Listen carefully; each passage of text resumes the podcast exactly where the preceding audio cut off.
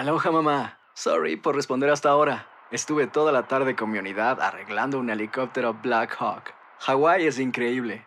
Luego te cuento más. Te quiero. Be All You Can Be, visitando goarmy.com diagonal español. Buenos días, estas son las noticias en un minuto. Es martes 12 de octubre, le saluda Leomar Córdoba.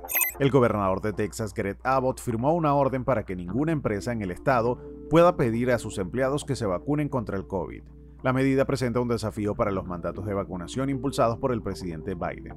Se espera que la Cámara Baja vote para ampliar el límite de deuda federal hasta principios de diciembre, luego de que el Senado aprobara esa medida provisional la semana pasada para evitar una catástrofe de incumplimiento de pago.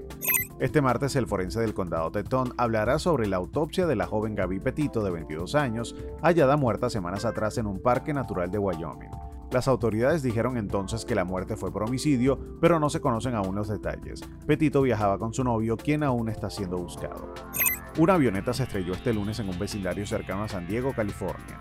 Dos personas murieron y otras dos resultaron heridas. Varias viviendas resultaron dañadas mientras que los vecinos ayudaron a una mujer herida a salir de una casa en llamas. Más información en nuestras redes sociales y univisionoticias.com. Hay dos cosas que son absolutamente ciertas. Abuelita te ama y nunca diría que no a McDonald's. Date un gusto con un Grandma McFlurry en tu orden hoy. Es lo que abuela quisiera. En McDonald's participantes por tiempo limitado.